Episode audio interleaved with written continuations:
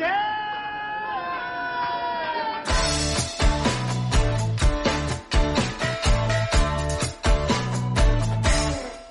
客官来了，您呢？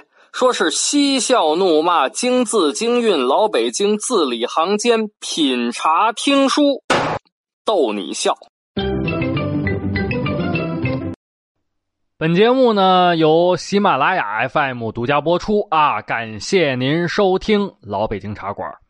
我呢是喜马拉雅上最会讲北京故事的丁儿爷。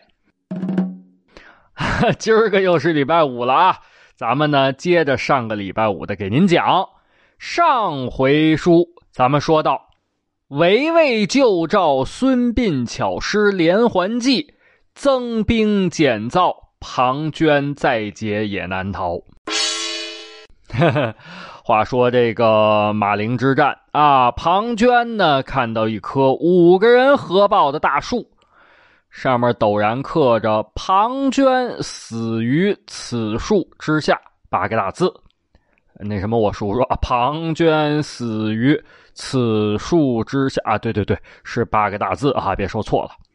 这个庞涓呢，很生气啊。您想想啊，咱小时候也经常啊，也这个犯坏啊，写个什么“王二狗是小狗”啊，这个什么“李四死在这儿”啊，怎么着的这类话。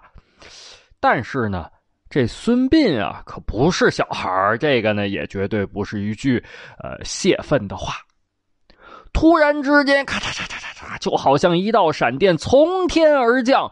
庞涓的，这个脑袋瓜子机灵一下子，哎呀，大叫一声，恍然大悟，吾中计也。可是。已经来不及了啊！就听见一阵急促的梆子响，梆梆梆梆梆梆梆梆，然后就是嗖嗖嗖嗖嗖嗖，凋零剑的破空之声，霎时间是万箭齐发。这魏军呢，被弓箭射着的是死伤无数，庞涓也是乱箭穿身呀！哎呦，这个身子被射的跟刺猬似的。紧接着是一阵战鼓响亮，咚咚咚咚咚咚咚。齐国的士兵手持火把长矛，从密林之中冲杀而出，杀呀，杀呀，噗呲啊，咔！哎呦，这个时候魏国军队早就乱了，那哪还有心思打仗啊？跑吧，逃命要紧呐！就好像决了堤的洪水一样四散开去，哗，霎时间就跑的没影了。呃，结果呢？哎。有一位齐国军官提溜着一个人来到了孙膑的面前。那这个人是谁呢？这个人啊，和魏国的彻底陨落又有什么关系呢？您别着急啊，咱们呢老规矩，我呢给您沏上一杯茶，您听我慢慢的白话。呃，话说齐国军官提溜着一个人来了啊！这个人呢，从穿着打扮上看得出来，和一般的士兵不一样啊，穿的呢非常的华贵。孙膑就问呢：“你是何人呢？”这人啊，虽然穿着华贵，可是胆子很小。哎呦，看见孙膑和田忌全身上下哆哆嗦嗦，哆哆嗦嗦，嗯啊，都说不出话了。田忌呢，这武将出身啊，着急上前一拍这个人的肩膀，说吧，你是谁呀？哎呦嘿！这一拍可不要紧，就闻到一股尿骚味儿哎呀，就从这个人身上就传出来了。田忌赶紧着往后倒退几步，一看，哎，从这个人的裤脚的这个部位滴滴答答、滴滴答答流出很多淡黄色的液体。好家伙，给吓尿了啊！那您问这人到底谁呀？正是魏军的主帅太子申。太子参呢？这个不不不是吃的那个人参啊，是太子啊，他叫参，不是吃的那太子参啊。咱没申没没没收人家广告费啊。太子参作为国君的儿子，那一天到晚就是飞鹰走狗、斗鸡赛马啊，没有真正的打过仗。这次呢，因为有庞涓在，所以呀，魏惠王觉得啊，让太子申作为主帅，这反正就是个形象工程，也不用亲自打仗。因为这个庞涓呀，忒厉害了。啊，这庞涓是上知天文，下知地理，中间知的排兵布阵，而且呢，庞涓自出世以来未尝败绩，啥意思啊？就是说这庞涓呀，打仗从来就没败过，所以呢，魏惠王觉得，哎，自己个儿这个儿子呀，这次挺安全。可是人算不如天算啊，这就叫多行不义必自毙。这不吗？庞涓啊，是以前没打过败仗，那这头一回打败仗就弄了一个万箭穿身，确实啊，以后可以吹牛啊。庞涓这辈子就打过一场败仗，可就这一场败仗就把自己个儿这小命儿给扔进去了啊！可以说是鬼谷子的二徒弟因为嫉妒砍断了三徒弟的腿，鬼谷子的三徒弟在马陵杀死了二徒弟的命。这鬼谷子也是啊，这属于同门相残吧。那么咱们呢，就接着讲这个鬼谷子的徒弟啊。讲完了二徒弟庞涓，讲完了三徒弟孙膑，那么接着讲的是鬼谷子的四徒弟啊。这四徒弟是谁呢？啊，也是一个魏国人啊，叫张仪。可是呢，这个张仪跟其他的鬼谷子的学生学的不一样啊。其他的人学的都是兵法，这张仪呀，跟他老师鬼谷子，他学的不是兵法啊。这个张仪学的是什么呢？学的是说话啊，叫做游说之术啊，就是靠一张嘴吃饭，厉害吧？呃，张仪呢，在老师那儿学徒期满，该下山了。嗯，那下山去哪儿啊？他自己个儿也没想好。于是乎呢，先找个地儿待着吧，慢慢想吧。啊，这个近近边边的这个国家就是楚国。啊，张仪呢就来到楚国了。实际上啊，张仪在楚国没有亲戚，也没有朋友，而且呢，再加上是个外乡人，经常的遭欺负。他他当然不是市井打架那种欺负啊？为什么呢？因为这个人吧，他他他嘴巴特别能说。您想想啊，跟他老师鬼谷子，他学的就是说话呀，所以这嘴巴特别厉害，叨叨叨叨叨叨叨啊，特别的能说。这嘴能说呢，他他他就容易惹事儿啊。俗话说得好，叫病从口入，祸从口出。所以呢。别看这张仪没有什么官爵职位啊，但是从乡间的老百姓到达官贵人啊，都知道有这么个特别能说的张仪。呃，这人吧，你说嘴巴叨叨叨叨叨，特别能说，他还不下地干活，他还不种庄稼，所以呢就不招人待见啊。那这一外国人到我们楚国混饭吃，你说这这能招人待见吗？张仪自己个儿也想。我呀，得有个靠山，就这么一天到晚闲着不行。那投靠谁呢？啊，听说楚国令尹叫朝阳。啊，咱们前面可说了啊，这个令尹呢是战国时期楚国的最高官职。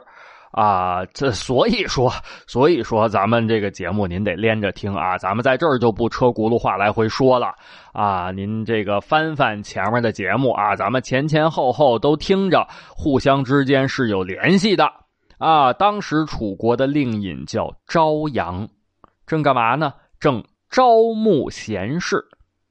一般呐，在那个时期，这个官职做到一定程度，都好这一口啊，显得自己个儿有文化、有眼光啊，招募一些个门客。张仪一想，那去呗。首先说啊，如果被纳为门客，至少有个常年的饭票啊，这个不然现在这饭，这这吃了上顿没下顿的，是不是？啊，于是乎呢。呃，张仪啊，收拾停当就去了。朝阳见没见张仪呢？见了啊，见了张仪就问：“你干什么的呀？”张仪赶紧的自我介绍啊：“在下姬姓后人，姓张，名仪。”这这，朝阳令尹一听，怎么着？姬姓后人，那就是贵族啊！哦，叫叫叫张仪，那你有什么本事啊？张仪说了：“尊师鬼谷子，擅长纵横之术。”令尹一听，哦，鬼谷子的徒弟，嘿，那名气大了。啊，不是张仪的名气大，是鬼谷子的徒弟名气大。啊，纵横之术，哎，厉害厉害。其实呢，这令尹也不知道什么叫纵横之术，但是你说啊，纵横之术我不知道，那不明白不知道多丢人呢。啊，假模假式，嗯，纵横之术厉害厉害。反正呢，鬼谷子这些个徒弟没有怂包啊，没有酒囊饭袋。虽然没听过张仪吧。但是听过什么公孙鞅、庞涓、孙伯龄，那都是神仙一般的人物啊！朝阳令尹就问呢：“你可认识公孙鞅先生？”啊，张仪说了：“公孙鞅是我家大师兄。”你可认识庞涓先生？庞涓是我家二师兄。那那你可认识孙伯龄先生？孙伯龄是我家三师兄，那那你在鬼谷一门排行在几？回令尹大人，在下排行在四，乃是孙伯龄的师弟。嘿呦，腾楞一下子，这朝阳令尹就站起来了，赶紧拉住张仪的手。张仪先生能来我馆驿，三生有幸，三生有幸啊！结果一下子，这张仪啊，还真是来着了啊！令尹给他奉为上宾呢。但是呢，这事儿吧，您得两面看啊！您想想，您刚来就奉为上宾，那得有多少人羡慕、嫉妒、恨呢？因为有好些个人在朝阳令尹家里头好多年才混个中宾，啊，这个这个一般呢家里养门客的啊，分为下宾、中宾和上宾。这上宾呢是自己个儿一个小院子有专门的厨子，有专门的服务人员啊。中宾呢是三到五家人一个小院子啊，三到五家人，呃，一起吃饭。这下宾呢就是好几十口子人睡大通铺，然后呢大家伙在大食堂吃饭。所以您这一来就是上宾，那肯定是招人不待见呢。结果还真是，说是福无双至，祸不单行，这不是吗？出事儿了啊！怎么个事儿呢？呃，您别着急啊，我呢给您续上一杯水儿，咱们接着嘚吧。当时呢，楚国有个宝贝是什么呢？就是著名的和氏璧。啊，这楚国国君楚威王为了笼络人心，就把这个和氏璧呀赏赐给了朝阳令尹。啊，有一天，朝阳令尹呢也是请客吃饭啊，大排宴宴，酒过三巡，菜过五味。哎呀，这个心里美，高兴，那可不，底下来吃饭的都来拍马屁呀！啊，参加宴会的人呢就起哄。听说呀，令尹喜得和氏璧，可否观瞻呐？呃，啥意思呢？就是说，那个，呃，听说您得了和氏璧了，我们想看看行不行啊？啊，就基本是这个意思。啊，朝阳令尹也高兴啊，那行吧，来呗！啊，就叫人去取来给大家瞻仰。不大会儿功夫啊，有人呢将装着和氏璧的宝匣就拿过来了。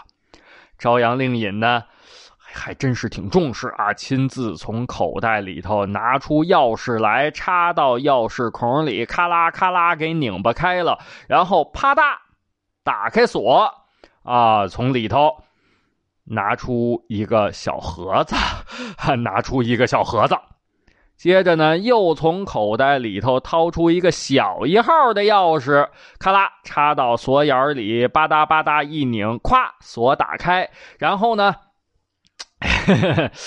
然后又拿出一更小的盒子，哎呦，这这这这这盒子精致啊，讲究，金丝楠木的盒子散发出阵阵的香气，青铜包边，青铜的料调，青铜的锁扣，铁锁眼儿，啊，那个时候谁家要是能有个铁器，那可是了不得的事情。这朝阳令尹。解开衣服，从脖子上摘下了一个贴身的小挂件啊，一个红绳子，绳子下头呢拴着一个小锦囊。解开红绳子，打开锦囊，这里头啊是一把铁钥匙。令尹大人拿着铁钥匙，咔啦，插到锁眼里头去，哎，一拧巴，打开盒子上的锁，然后轻轻的掀开盒盖好家伙！顿时之间，一道瑞彩光华从盒子里头一闪而出。哎呦，照的屋子里头毫光万丈，瑞彩千条。朝阳令尹呢，把这盒子往桌子上一放，看吧，多有范儿！哎呀，这个宾客呀，纷纷的排起队走过来瞻仰这个和氏璧。可是呢？哎，正在这个时候，突然之间，一条五彩斑斓的大鲤鱼扑棱一下子从边上这个潭水里头一跃而起，然后就是后面这个小鱼儿啊，也纷纷的跃出水面。大家伙呢，就听见这个鱼儿跃出水面和落入水中的声音，哎，就被吸引了啊，就都过去看去。一时之间，就是扑棱扑棱，哗啦哗啦，扑通扑通，扑棱扑棱，哗啦哗啦，扑通扑通。啊，等这些个鱼都跳累了，不跳了，大家伙才想起来，哦，对对对，呃，刚才咱是看这和氏璧啊，怎么都去看这鱼去了啊？赶紧回过头来再看这个和氏璧。可是呢，奇怪了，啊，这和氏璧呀，不见了。好家伙，这下子朝阳令尹可就这面上就就就就挂不住了啊！首先说这是楚威王赏赐的呀，那还不算完，关键是在我朝阳令尹府里头，有人竟敢明目张胆的拿我的和氏璧，这这是要造反呐！啊，表面上呢，哎，宴会还得接着进行，但是宴会刚刚结束。啊！令尹大人派人干嘛呀？找张仪过来。为什么呢？张仪，您是上宾呐，您是鬼谷子的弟子啊，您上知天文，下知地理，您是活神仙呀。但是张仪这边，他他丈二和尚摸不着头脑，怎么个意思？三更半夜的都睡觉了，什么事儿啊？结果啊，朝阳令尹一见张仪就说了。张仪先生，我这和氏璧丢了啊，是这么这么这么回事儿，您给我找回来吧。张仪一听蒙圈了，张仪心想：我学的是合纵连横之术，不是找东西抓小偷，这这这这我也不会呀。于是呢，张仪就和令尹大人说。实难从命，哎呀，这回这个朝阳令尹就不开心了，还从来没有人敢驳他的面子，于是乎再次恳求张仪先生，和氏璧确实是威王赏赐，还请先生亲自找回。张仪实在是没办法啊，于是乎再次拒绝。这下子令尹可就翻脸了。你张仪，我收留你代为上宾，鬼谷子的徒弟，魏国的贵族，姬姓后人，我低三下四，让你找个和氏璧，你就不看我些薄面吗？大胆！老虎不发威，你你你你你你你你当我是病猫啊？于是乎，叫人把张仪给我拉下去，杖责四十。下面士兵呼啦朝上来，二话没说就把张仪给拽下去了，然后拿着棍子噼里啪啦、噼里啪啦就打呀。其实这些打他的人心里也有私心啊，也恨得慌。为什么呀？嫉贤妒能。啊！你张仪来到我们家就当上宾，你啥事儿都不干，还一大群人伺候你，你看看报应来了吧！我打的就是你，乒乓五四，哎呦，给张仪打的都小狗叫了，哎呦，哦哦，哎呦啊！这这个，最后这个屁股蛋子上、腿上都没有好肉了啊，全都是打烂了，人呐根本就爬不起来，走不了路。打完之后，人家把张仪往屋里头一扔，去你的吧！扑通啊！呜！这张仪呢，趴在睡榻之上直哼唧。哎呦！呜！啊！这这这这这这这这这这！这张仪媳妇儿呢也挺心疼啊，在旁边哭。